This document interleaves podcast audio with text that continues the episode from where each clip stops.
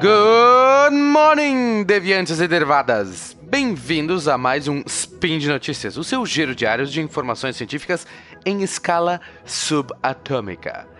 E falando de escala subatômica, para agora e vai escutar o SciCast de Física de Partículas. Você já escutou? Carry on.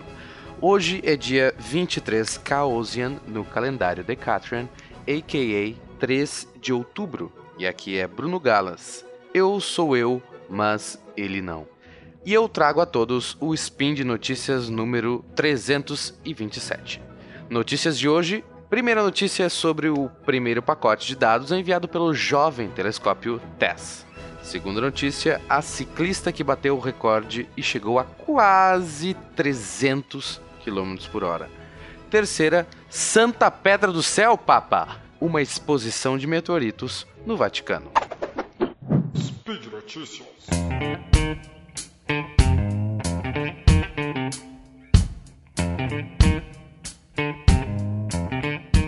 Bom, como já abordado por mim no spin do dia do lançamento do TESS, o spin de número 171, é sobre o lançamento do telescópio TESS, que é Transiting Exoplanet Survey Satellite.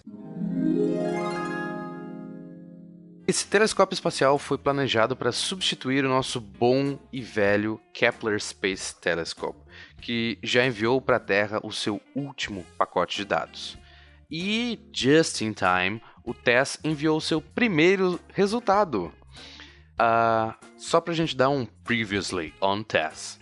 Uh, esse telescópio da NASA foi lançado dia 18 de abril desse ano pela SpaceX, a empresa de foguetes do Elon Musk, chapadão e iniciou seus trabalhos em 25 de julho, porque ele tinha que chegar até a órbita apropriada. Então levou um bom tempinho viajando, viajando nos planetas. É, como seu predecessor, o TESS mede o eclipse parcial da estrela e bem parcial, causado pela passagem de um planeta na frente dela. Uh, esse primeiro pacote já mostrou um primeiro planeta. Yay! É, aproximada, aproximadamente 60 anos-luz da Terra, ou seja, se a gente viajasse na velocidade da luz, nós teríamos que viajar 60 anos para chegar lá. Apesar de parecer muito, e é óbvio para nossos padrões, isso é logo ali na escala galáctica. A Via Láctea, por exemplo, ela é mais ou menos circular e tem um raio de 100 mil anos-luz. Então, 60 anos-luz é uma cosquinha. Pi Mensa C minúsculo. É o nome do nosso novo exoplaneta encontrado. O interessante é que ele orbita uma estrela visível a olho nu, visível aqui da Terra, né? A olho nu. Justamente uma estrela que o nosso amado e velho Kepler não conseguia mensurar, pois era muito brilhante para ele e assim ofuscava os seus instrumentos.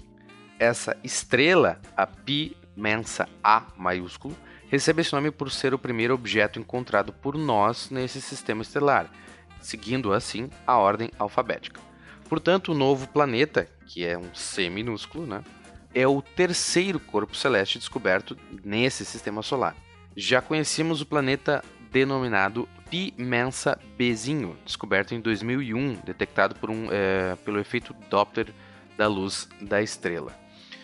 Apenas para título de curiosidade, uma estrela recebe o um nome seguido de uma letra maiúscula e assim indo com a ordem alfabética de acordo com o brilho. Por exemplo, a estrela Sirius, que é a mais brilhante que nós podemos ver aqui da Terra, sem contar o Sol, claro, é um sistema binário, ou seja, são duas estrelas girando de mãos dadas, tipo o Guaxa e o Tarek dançando.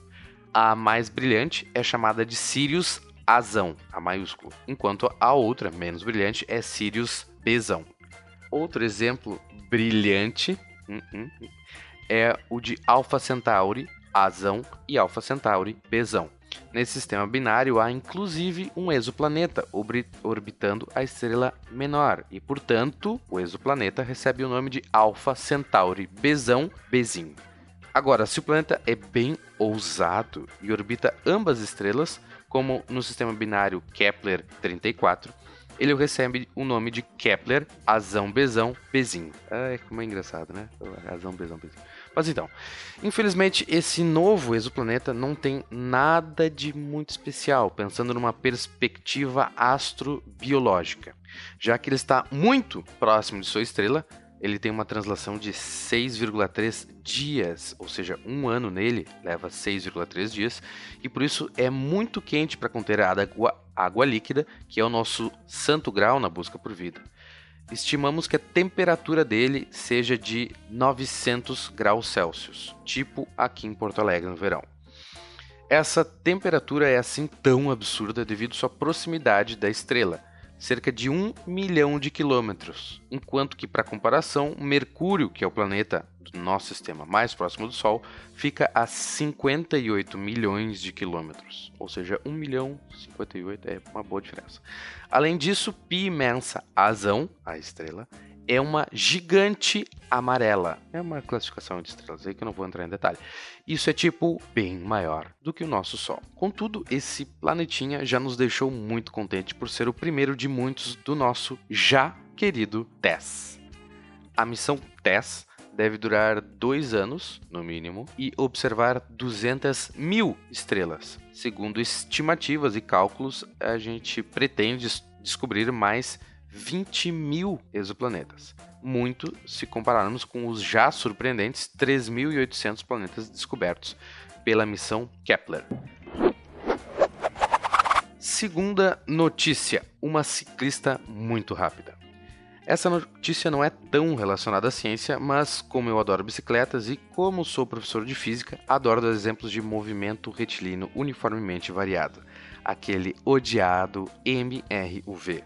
Bueno, a americana Denise Miller Koronek quebrou o recorde mundial de velocidade numa bicicleta, chegando a, a incríveis 296 km por hora. Isso é, meu Deus, muito, muito. Num deserto de sal em Utah, nos Estados Unidos, chamado Bonneville Salt Flats, que é bem plano, como o nome sugere, a ciclista foi guinchada por um dragster, também dirigido por uma mulher, e após chegar nessa velocidade de quase 300 km por hora, Denise foi liberada pelo chamado Pace Car e manteve essa velocidade apenas pedalando por cerca de um minuto. Essa história é um prato cheio para uma aula de física. Mesmo sem estar mais conectada ao Pace Car, o carro ficou na frente da ciclista para criar uma espécie de vórtex, para a ciclista não ter o arrasto e o atrito com o ar. Sabemos da nossa boa e velha aula do ensino médio que quanto maior a velocidade de um objeto, o arrasto do ar cresce exponencialmente. Pode tentar você mesmo colocando a mão para fora do carro, enquanto que a velocidade é baixa, a gente mal sente o vento. Subindo um pouquinho, a gente já sente uma boa resistência do ar. Além disso, a bicicleta foi, obviamente, preparada especialmente para a ocasião. O mais interessante foi o fato de ter uma sequência de duas reduções, ou seja, uma coroa gigante girando uma minúscula, ligada por um eixo numa outra coroa gigante girando outra minúscula. Um ótimo exemplo para uma aula de movimento angular, o que certamente eu vou colocar na próxima prova. E mais aí um motivo para meus alunos escutarem o spin terceira e última notícia. Claro que não seria um spin de notícias meu se eu não falasse de vulcões ou meteoros. Assim, vamos para essa curiosidade final. Neste último mês de setembro, a cidade do Vaticano teve sua primeira exposição e convenção de meteoritos. Bem inusitado, né? Eu não esperava isso. Mas eh, não sei se Deus, mas meteoros certamente vêm do céu. E, creio eu, por isso, o Observatório do Vaticano tem uma linda coleção de 1.100 exemplares, Uhul! somando uma massa de 150 quilos de pedrinhas muito velhas. O que é pouquíssima massa, se compararmos a, por exemplo, o meteorito Bendigo, hoje nos escombros do Museu Nacional. E só esse meteorito pesa 5,3 toneladas. Só para a gente fechar, um meteorito é aquilo que já caiu, já está no chão. Meteoro é aquilo que está caindo e para a gente fazer um pedido pensando numa pedrinha mágica que a gente chama de estrela cadente. Enquanto meteoroide é o irmão do asteroide, aquelas rochas que estão por enquanto, tranquilas e viajando no espaço sideral. E por hoje é só. Lembro que todos os links comentados estão no post. Deixe lá no post também o seu comentário, elogio, crítica e declaração de amor ou beijo pro Guacha. Lembro ainda que este podcast só é possível acontecer por causa do seu, claro, o seu apoio no patronato do SciCast, tanto via Patreon quanto no Padrim. Um grande abraço e até amanhã.